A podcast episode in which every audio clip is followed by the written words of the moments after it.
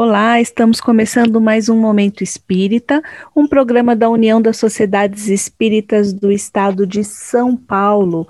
Programa 48 anos no ar, sempre levando notícias do movimento espírita e falando sobre os temas da codificação espírita. Hoje nós temos a grande alegria de estar realizando o programa de número 2539 é isso mesmo, são muitos programas, mais de 2.500 programas dedicados, como eu disse, à doutrina espírita e ao movimento de união.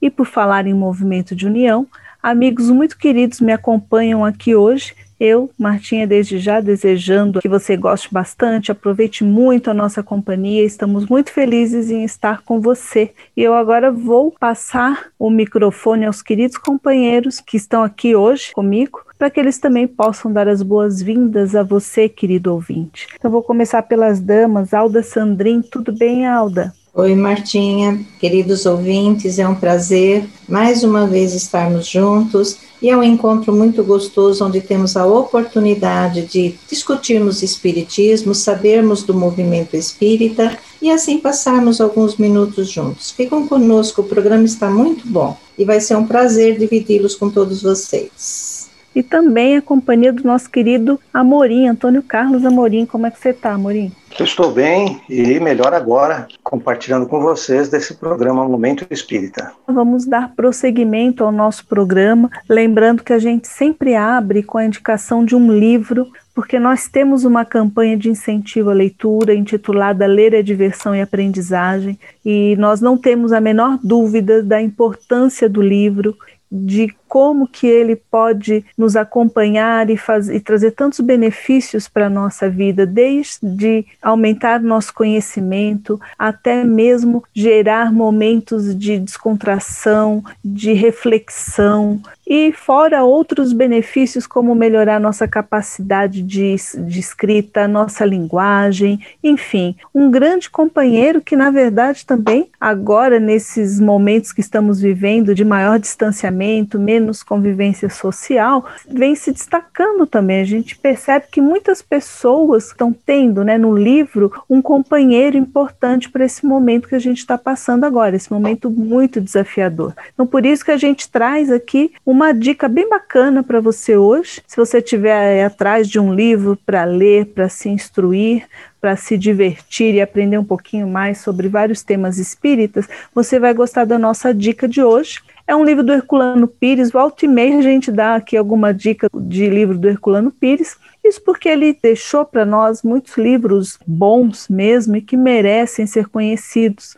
Um deles é esse que eu vou falar agora, que é O Mistério do Bem e do Mal.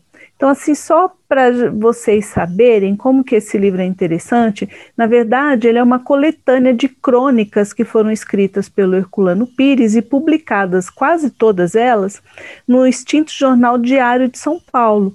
Ou seja, eram crônicas com conteúdo espírita publicado num, num dos jornais de maior circulação aqui da cidade de São Paulo. E foi bacana, né? Foi muito importante essa coluna do Herculano na, no jornal para difundir ideias espíritas.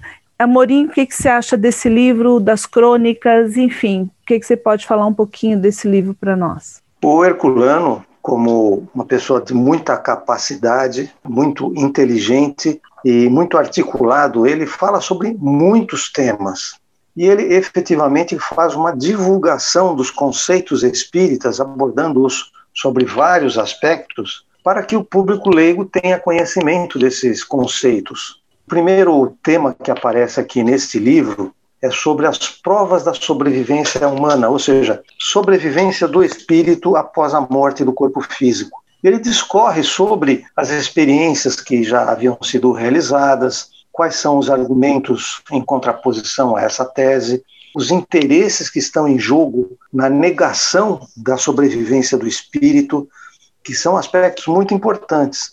Então, esse é um livro que é uma leitura tranquila, uma leitura leve e que oferece muitas informações para que as pessoas possam, inclusive, conversar com outras pessoas que às vezes vêm nos perguntar a respeito do Espiritismo. E esse é um livro muito interessante, até para nos fornecer esse cabedal para conversar com os outros, Marta.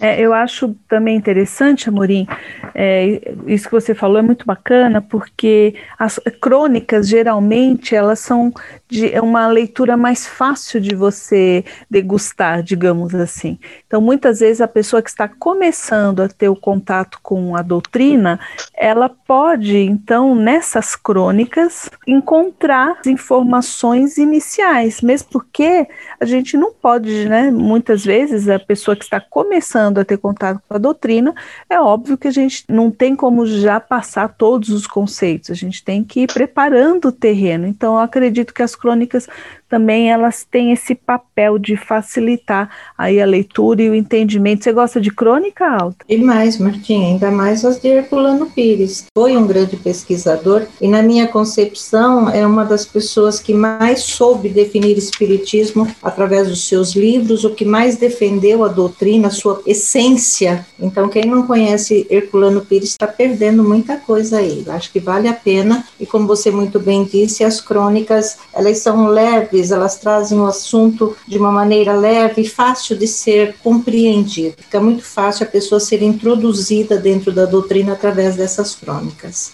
E é interessante também que ele trata de temas que despertam maior curiosidade naquelas pessoas que ainda não têm um conhecimento, não sabem o que, que a doutrina espírita professa, né, por assim dizer. Por exemplo, tem uma crônica em que ele fala das descrições da vida espiritual nas zonas inferiores do espaço. Eu acredito que muitas pessoas ficam imaginando, se perguntando se existe realmente regiões inferiores, como que elas são. Então, passar a visão espírita dessa é, desse item eu acho que é bem bacana.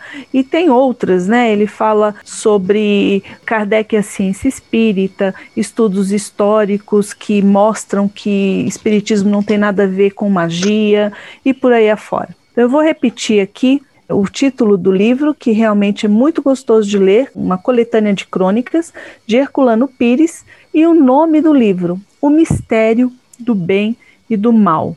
Vale a pena mesmo conferir. E olha que a gente está falando aí o título do livro Bem e o Mal. Eu já vou entrar direto no nosso Espiritismo hoje, porque o tema que a gente escolheu para falar hoje é sobre o que é o bem e o que é o mal, afinal. E como que o Espiritismo interpreta o bem e o mal a partir dos ensinos dos Espíritos e como que a gente aplica esses conceitos em nosso cotidiano. Então, pessoal, o que é o bem e o que é o mal, segundo a doutrina dos espíritos. Vamos lá. Segundo o nosso tão querido livro dos espíritos, o bem é tudo que está conforme a lei de Deus, e o mal é tudo que dela se afasta. Ou seja, enquanto estivermos cumprindo com as leis de Deus, estamos fazendo o bem. Quando deixamos de vivenciar, ou se ainda não estamos vivenciando essas leis de Deus, estamos praticando o mal porque estamos agindo na ignorância do desconhecimento das leis de Deus. E como definir essa lei, como entender essa lei da maneira mais simples possível? Faça teu próximo aquilo que queres que ele te faça. Se resume tudo aí. É só a gente parar, pensar e perguntar: eu gostaria que alguém agisse assim comigo? Não, então eu também não vou agir assim com ele. Então, aí está a definição do bem e do mal dentro do livro dos Espíritos, exatamente na pergunta de número 630. É só buscarmos lá e compreendermos, estudarmos a lei divina e natural e ver que tudo está em nós, tudo está dentro de nós, precisamos apenas desenvolver esse entendimento que já está dentro da nossa consciência e nós precisamos desenvolvê-lo e vivenciá-lo acima de tudo se quisermos um mundo melhor, se quisermos transformar o meio do qual nós fazemos parte. Esse tema também é abordado no livro A Gênese, o capítulo Sim. terceiro, né, dedicado inteirinho a falar desse tema.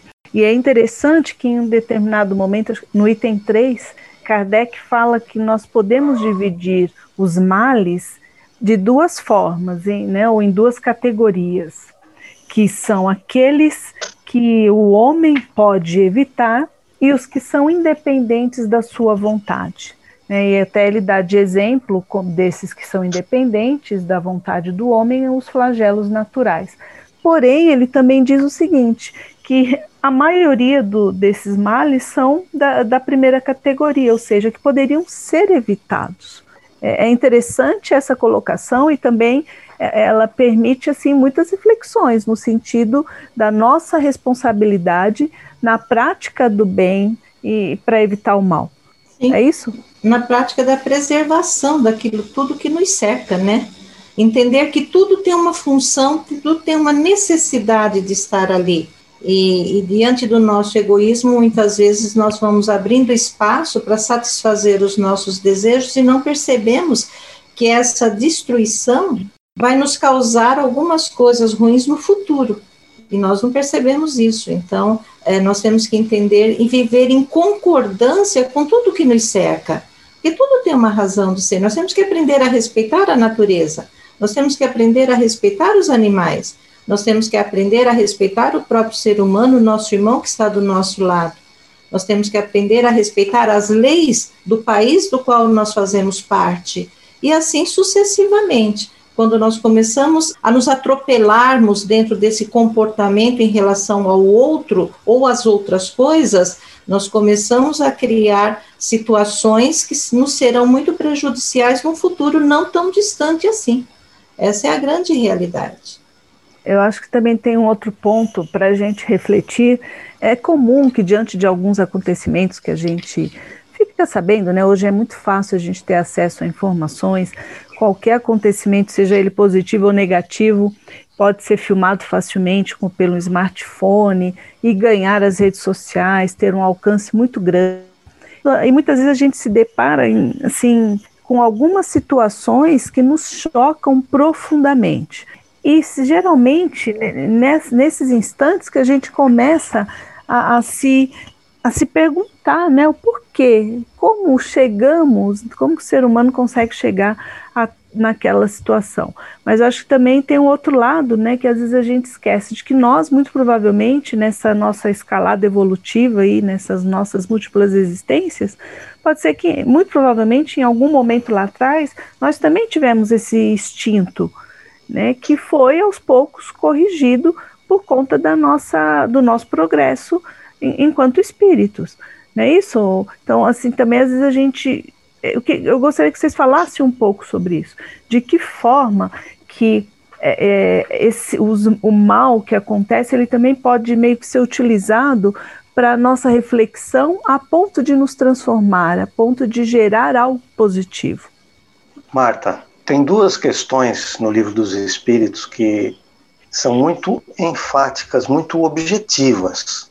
Na verdade, as questões do livro dos Espíritos são todas muito claras, mas essas duas dizem muito respeito a esse aspecto.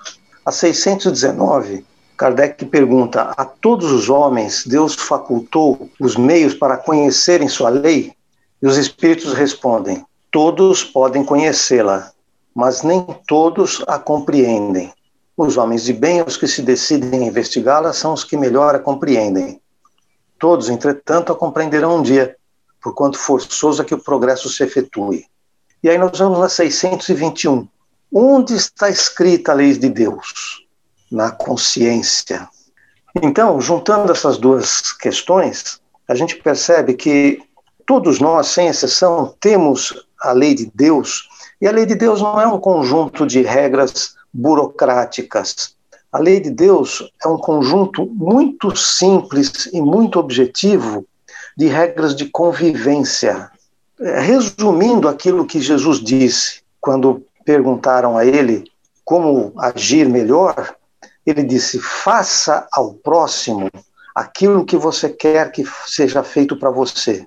Ele não falou em omissão, não faça o que não quer que se faça para você. Não, ele foi objetivo, ativo. Faça para o próximo o que você gostaria que fosse feito para você. Na verdade, quando nós fazemos isso, nós estamos exercendo o que está escrito aqui no livro dos Espíritos. A nossa consciência, ou seja, a nossa percepção do que nos agrada e do que nos desagrada, isso está escrito em nós mesmos, como espíritos, não em nossa cabeça material, em nosso cérebro, nem em nenhum outro lugar material. está escrito em nossa mente espiritual. Então, todos, sem exceção, sabem o que é o bem e o que é o mal. Sem exceção. Mas, como diz aqui, todos, entretanto, a compreenderão um dia, por quanto forçoso é que o progresso se efetue. Porque alguns não a compreendem. Têm a lei, mas não a compreendem. Apesar de já ter passado mais de duas semanas, tem aquele caso que ainda está muito momentoso, apesar, como eu disse, de já mais de duas semanas, daquele humano, daquele ser humano que foi espancado até a morte num supermercado lá em Porto Alegre. Nós não temos aqui que discutir os detalhes, as questões legais, nada disso. Nós temos só que compreender. Algum de nós gostaria de ser morto? Algum de nós gostaria de apanhar até a morte? Ou de ser sufocado, de ser estrangulado? Nenhum de nós. Com absoluta certeza, nenhum de nós. Então, se é para fazer ao próximo o que nós gostaríamos que fosse feito a nós, então isso está errado. Não precisa mais nenhuma lei, não precisa mais nenhuma discussão simplesmente está errado. Como isso vai ser resolvido segundo a lei humana, nós não sabemos, não é da nossa alçada, nós não vamos discutir isso. Mas nós sabemos, está errado. Ponto. A sua fala assim, nos faz pensar em, uma outro, em outro aspecto que eu acho bastante importante, que é a questão da ação. Né? Não basta deixar de fazer o mal, né? mas sim também praticar o bem, não só falar no bem. E nesse aspecto, eu gostaria de perguntar a vocês de que forma que a gente pode fazer isso? É, de forma prática, como começar a semear o bem de uma forma mais assim contundente, por assim dizer? Martinha, eu acredito que tem que começar com a mudança dentro de nós e dentro do meio que nós habitamos, que nós fazemos parte.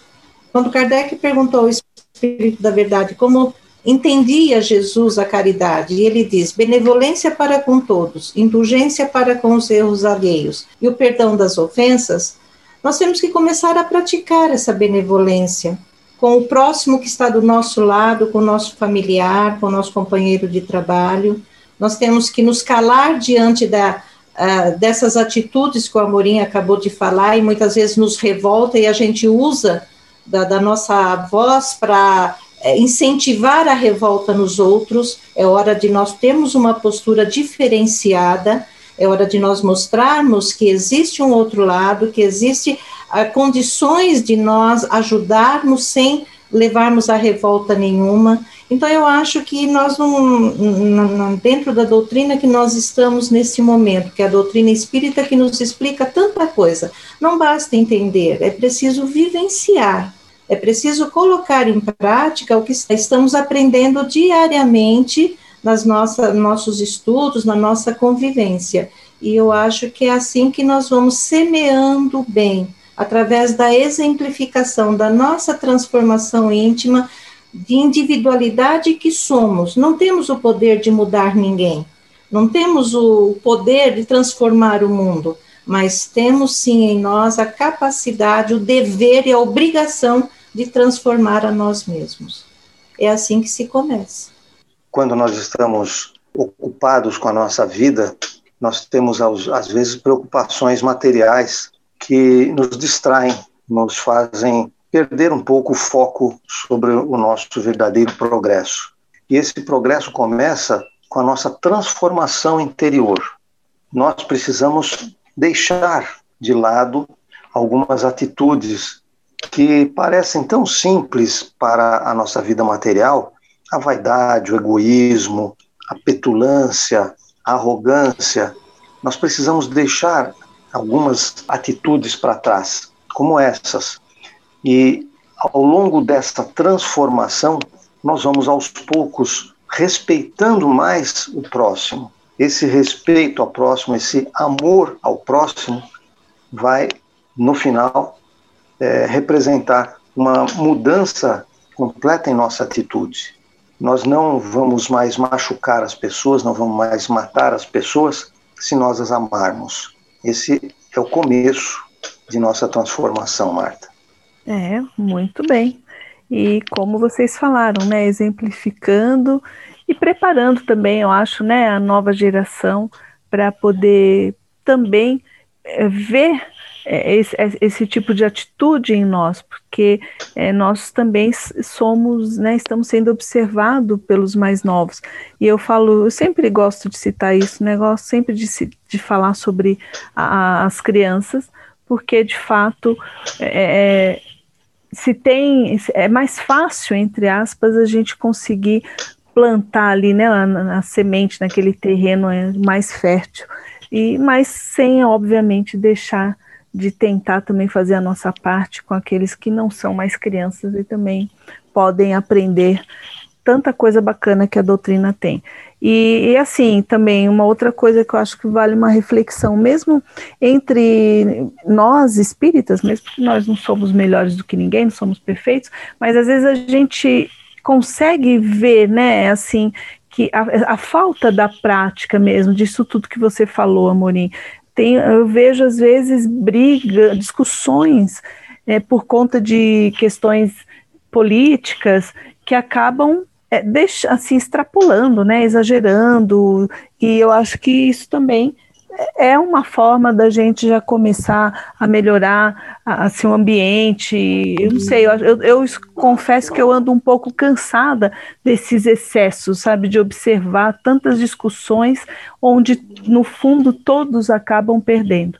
E é uma forma também da gente estar tá se policiando. Não sei se vocês acham isso também. Eu acho sim, eu acho que a gente tem que ter uma postura diferenciada em todos os lugares, em todas as situações, porque acusar não adianta, tomar partido não vai levar a lugar nenhum. Ficar discutindo se foi preconceito, se não foi preconceito, se foi justiça. A justiça dos homens vai fazer tudo isso. O que nós temos que olhar é ver que ali havia seres humanos, no caso que o Amorim citou, é, extremamente equivocados perante as leis de Deus. E qual deve ser o nosso papel? São nossos irmãos, quer queiramos, quer não, é, são nossos irmãos. Nós devemos nos apiedar dessas criaturas que são espíritos imortais como nós e que também estão no processo evolutivo como nós estamos e tentar auxiliá-los através de orações, através de não tanto julgamento, não atirar pedras, mas sim compreender que um dia eles também serão espíritos esclarecidos e estarão vivenciando a lei de Deus. Neste momento, estão equivocados, mas nós também estamos. Já temos a consciência desperta o suficiente para entender que o que foi feito é errado, mas erramos tanto ainda. Quem somos nós para julgar, para criticar, para apontar o dedo? Então, eu acho que é, é, evitar tantos comentários e procurar auxiliar da melhor maneira possível e eu acho que isso é muito mais produtivo, muito mais positivo para nós e para eles, do que ficarmos aí tomando partidos e, e muitas vezes incentivando a revolta em tantos corações, em tantas mentes. É o que às vezes a gente faz. No capítulo Perfeição Moral, que está na terceira parte do Livro dos Espíritos, e aqui uma observação: a gente não pretende que o Livro dos Espíritos seja uma Bíblia seja um manual que deve ser seguido ipsis literis, mas, como nós sempre falamos, é uma referência para nós. Então, nesse capítulo, o item Caracteres do Homem de Bem tem a pergunta 918. Por que indício se pode reconhecer em um homem o progresso real que lhe elevará o espírito na hierarquia espírita? O espírito prova sua elevação quando todos os atos de sua vida corporal representam a prática da lei de Deus, e quando antecipadamente compreende a vida espiritual. Então, é verdade, nós não devemos é, agir de maneira a provocar revoltas, a provocar é, raivas. É, quando nós encontramos um, uma atitude incorreta, a nossa atitude não deve ser a de provocar escândalo, mas o escândalo já está provocado. Nós somos responsáveis por apontar esses erros quando os erros não se restringem a uma única pessoa. Então, a nossa postura deve ser clara. Nós não vamos provocar movimento, mas nós devemos expressar claramente a nossa posição. Nós devemos ser conscientes das nossas responsabilidades, inclusive com relação aos conceitos que a sociedade adota. Sempre visando estabelecer um clima mais harmonioso, onde o bem possa, em algum momento, né, assim, é, é prevalecer, não é isso? Enfim, o, o nosso estudo sobre o bem e o mal, então, acho que aí deixou bastante reflexão, muita coisa para a gente pensar. E as fontes, né, muitas fontes citadas, muitas coisas interessantes que merecem, valem a pena ser a gente ir lá direitinho no livro, dar uma lida, dar uma meditada e, acima de tudo, como foi falado aqui, procurar colocar em prática no dia a dia, começando por nós mesmos. Muito bem. Vamos dar continuidade ao nosso programa e a gente tem recadinhos para passar para vocês. O primeiro deles é o Clube Amigos da Boa Nova, que é um clube que foi criado para que possa haver um apoio para todas as atividades executadas pela instituição, pela André, André Luiz, que nós sabemos apoia, presta auxílio a tantas pessoas, um trabalho muito bonito mesmo, e qualquer pessoa que se interessar, que puder, pode participar, pode dar sua cota de colaboração para que esse trabalho tão importante possa continuar.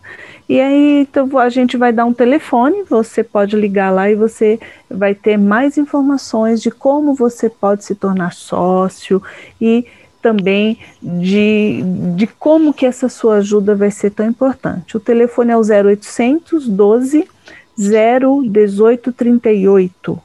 0800 12 018 38. É isso mesmo, Amorim? Quer complementar esse recadinho tão importante? É importante as pessoas participarem, não, não ficarem esperando apenas que tudo caia no seu colo.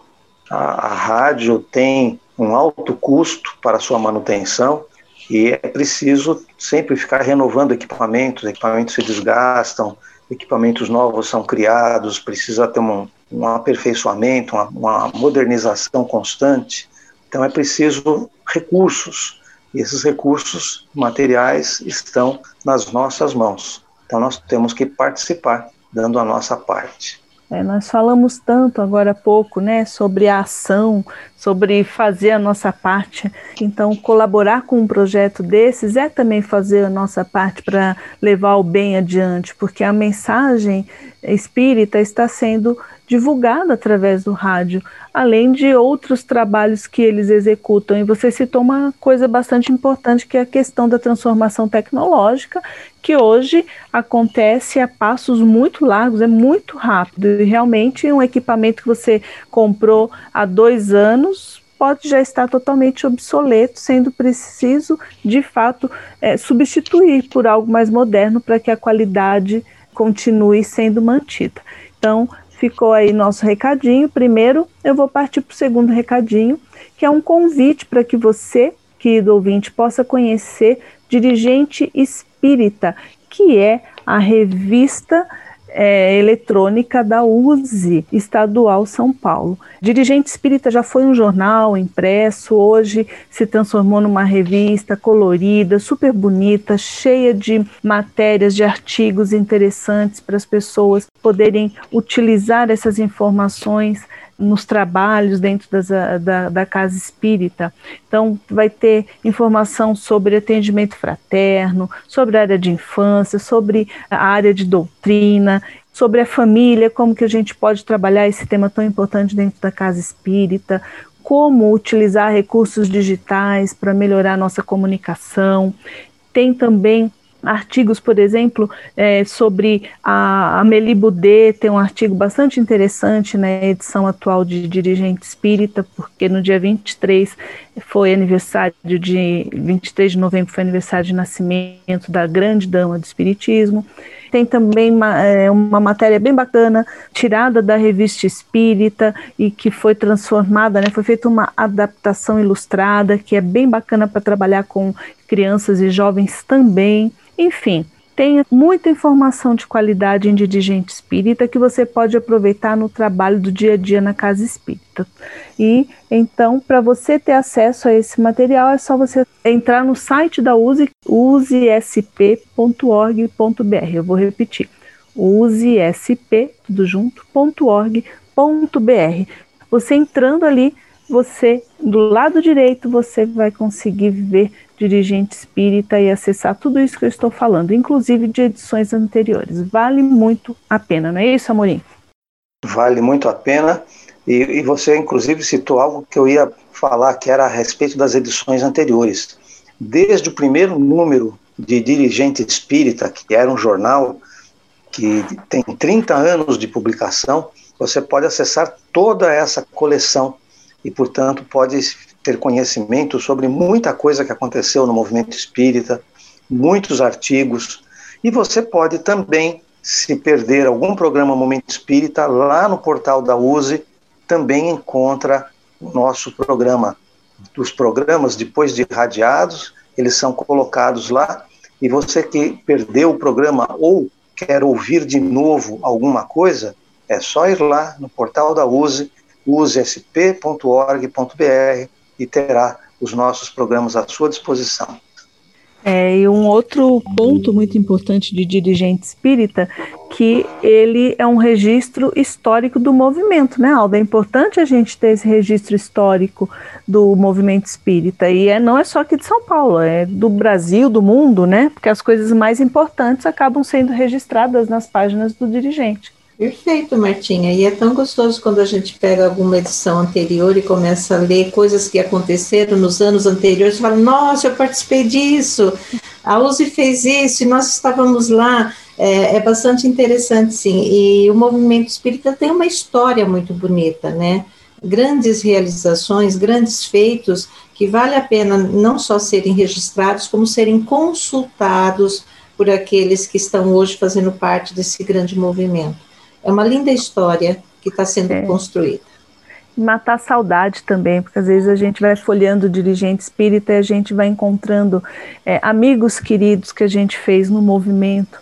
É, tantas histórias bonitas como você colocou, a gente consegue ver a fotografia, às vezes fala, nossa, fulano, que saudade, então, não, enfim, é. muitos que inclusive já partiram para, já estão na espiritualidade, mas que ficaram ali, né, a sua a colaboração ficou registrada e a gente consegue acessar ali, lembrar de tantas coisas legais que já aconteceram e que com certeza vão acontecer. Eu considero é, extremamente importante também essa faceta de dirigente espírita, que é né, deixar ali nas páginas, nas suas páginas, registrada a nossa história, a história do movimento espírita, porque é muito bonita, como foi dito aqui. E nós fazemos parte dessa história. É verdade, que bom. É. E mais um detalhe: no portal da USE, além do dirigente espírita e de momento espírita, tem as informações sobre todos os outros eventos da USE e tem também documentos da USE que trazem essa história. Existem, por exemplo, atas do Conselho Deliberativo Estadual de vários anos que já estão disponíveis e conforme elas vão sendo digitalizadas, elas vão sendo colocadas ali. Então, se as pessoas quiserem conhecer o desenvolvimento da USE ao longo do tempo, o próprio portal da USE oferece condições para isso. Então, tem a história da USE, uma história resumida, tem as atas de vários anos, tem muita informação. Então, quem quiser conhecer o movimento espírita, saber como o movimento espírita trabalha, qual o objetivo da USE, é só entrar em usesp.com www.org.br. Muito bem lembrado, muito bacana ver aquelas atas antigas feitas à mão. É, a, a, caligrafia era diferente, é uma coisa assim incrível aquela caligrafia mais antiga. Eu acho uma coisa tão, tão bonita. Enfim, fica a dica. Muito bacana. Oh, Marta, é, eu participei de uma parte da, desse trabalho de é, digitação das atas, que elas foram digitalizadas, né, foram transformadas em, em uma imagem e distribuída para 30 pessoas ao longo do estado que fizeram a digitação, transformando em um texto digital. E olha, tem algumas datas que a gente tem quase que adivinhar o que está escrito, porque a letra realmente às vezes fica difícil. Tem isso também.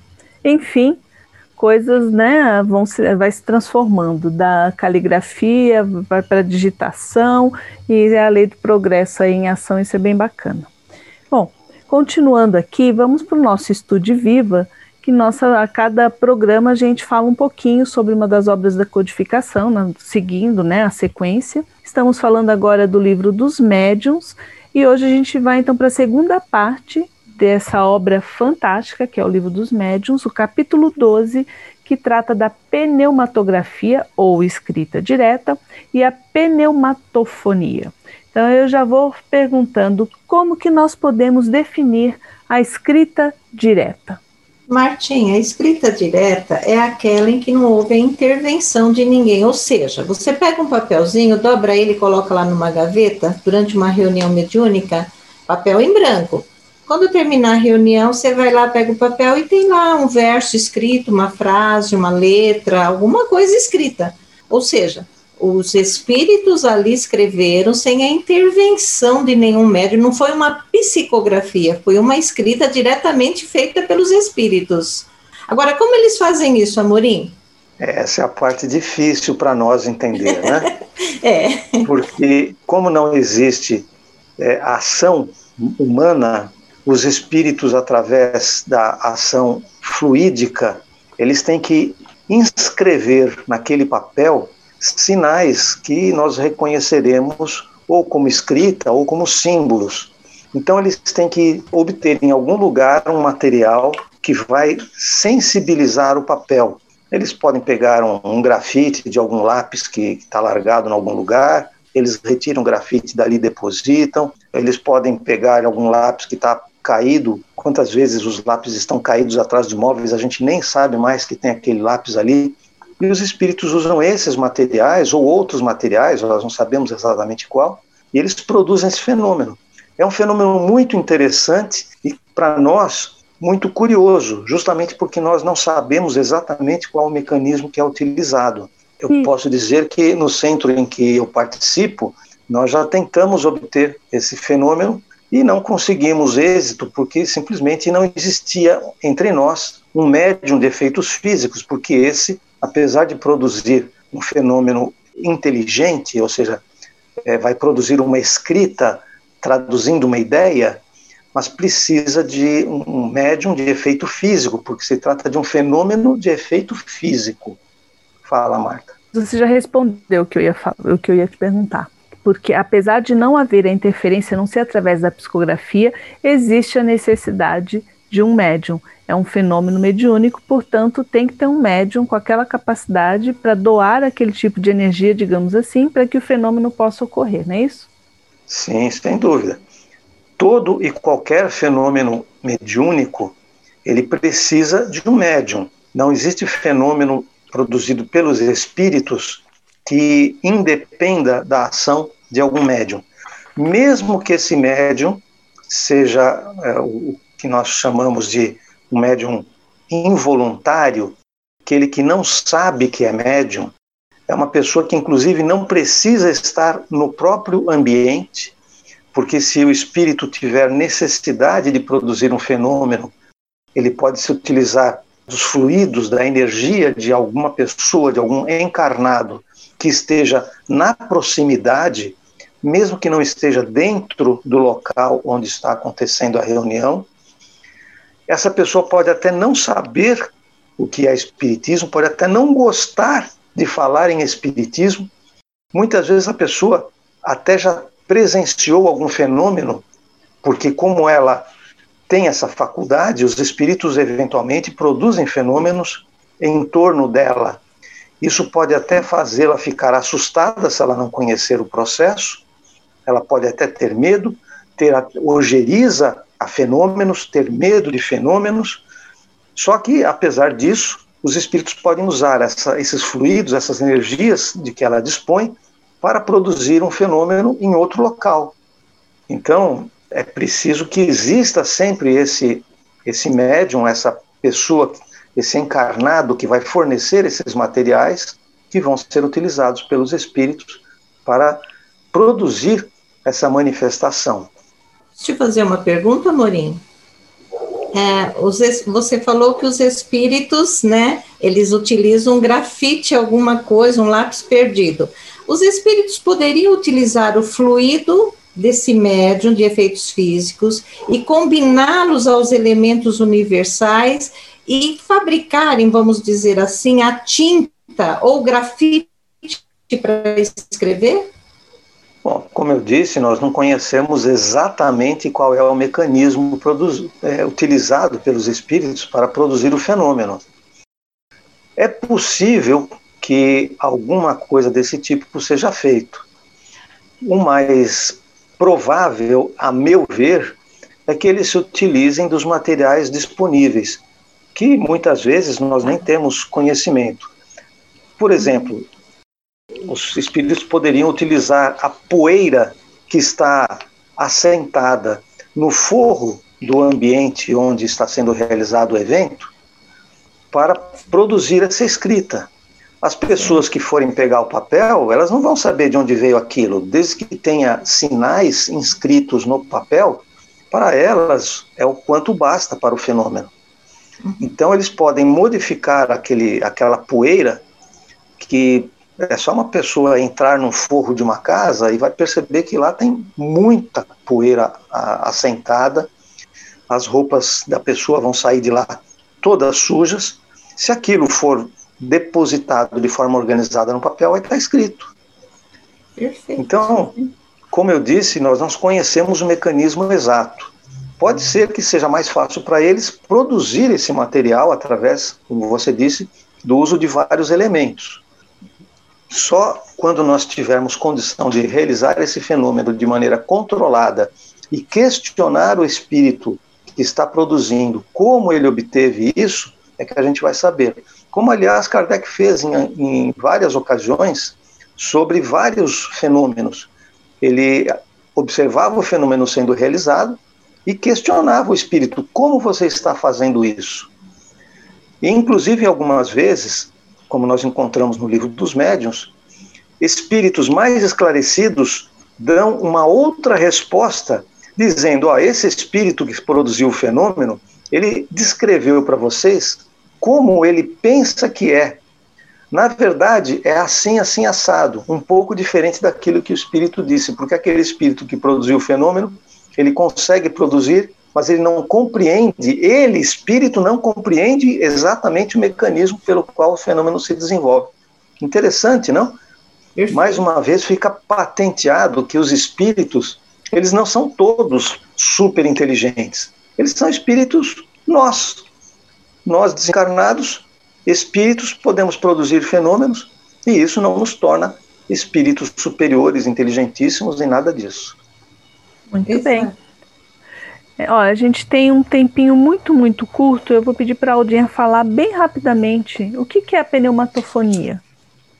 O voz, nome é né, complicado. Né, é, é, mas nada mais é do que uma voz que muitas vezes a gente pode ouvir no, no nosso íntimo, dentro de nós, ou até mesmo do nosso lado, uma voz, às vezes você está tão dispersa, alguém te chama, ou você ouve alguém conversar, você vai procurar, não tem ninguém, então, seria a pneumatofonia é essa voz que a gente ouve e que está ali ao nosso redor, porque nós somos cercados de espíritos, não existem espaços vazios, os fluidos, eles estão levando aí os pensamentos, e de repente um espírito quer se comunicar conosco e ele, é, de alguma forma, ele permite que a gente ouça, né, o seu chamado, e às vezes é aquela voz interior dentro da gente, alguém querendo conversar conosco, isso nós poderíamos resumir, segundo o livro dos médios, numa pneumatofonia. Certo, Amorim? Certíssimo, Alda. Perfeito. E assim, então, a gente chega ao final do nosso programa e eu já passo a palavra para os meus amigos para que possam se despedir. Alda, querida, comece você. Martinha, Amorim, foi um prazer estar aqui com vocês. Queridos ouvintes, é muito bom podermos dividir um tempinho das nossas vidas com todos vocês e juntos aprendermos mais como eu aprendi hoje, doutrina espírita. Muita paz a todos. E aí, Amorim, valeu.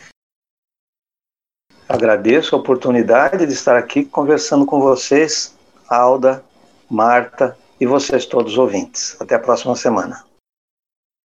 Eu também, Martinha, me despeço, agradeço demais a sua companhia, um super beijo e até a próxima. Acompanhe Momento Espírita.